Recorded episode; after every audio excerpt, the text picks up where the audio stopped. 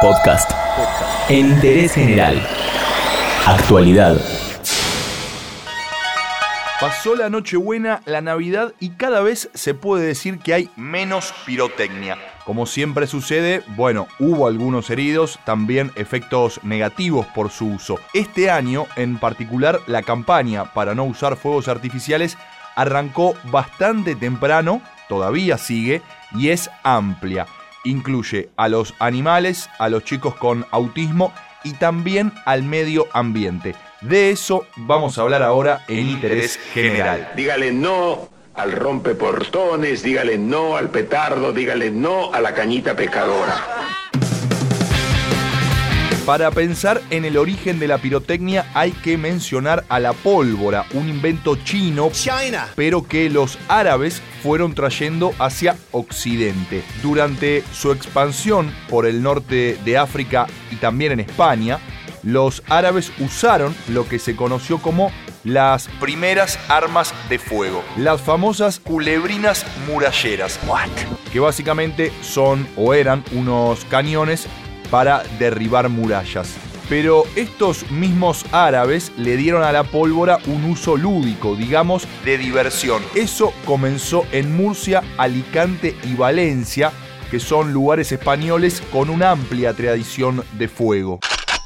Popularmente, el término pirotecnia se suele entender como lo referido a los fuegos artificiales. Son muy utilizados en todos los rincones del mundo, incluida Latinoamérica, región donde Argentina y Uruguay lideran las ventas y el uso en marco de las tradicionales fiestas de fin de año, pero ya no solo es por Navidad o Año Nuevo, acá también se ven fuegos artificiales en bautismos, despedidas de todo tipo, graduaciones, casamientos y cualquier festejo. Para las fiestas 2019, la campaña para desalentar el uso de pirotecnia se puede decir que se dividió en tres. Dígale no.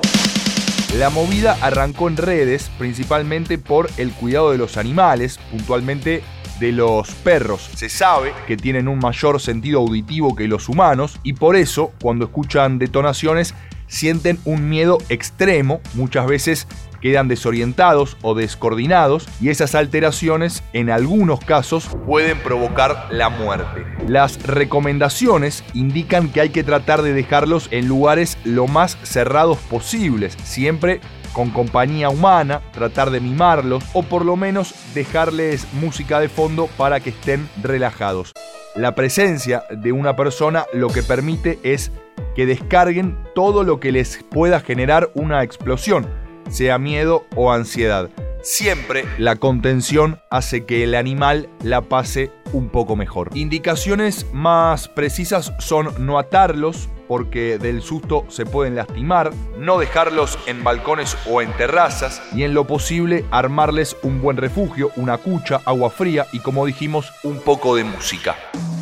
También la campaña contra la pirotecnia incluye a los chicos con autismo, que según algunas estadísticas el 40% de ellos tiene sensibilidad auditiva. La pirotecnia de alto impacto sonoro les provoca estrés, ansiedad, miedo y autolesiones. Algunas familias les ponen tapones en los oídos, en algún caso extremo hasta cascos para evitar golpes y toman la precaución de cerrar los ambientes de manera casi hermética.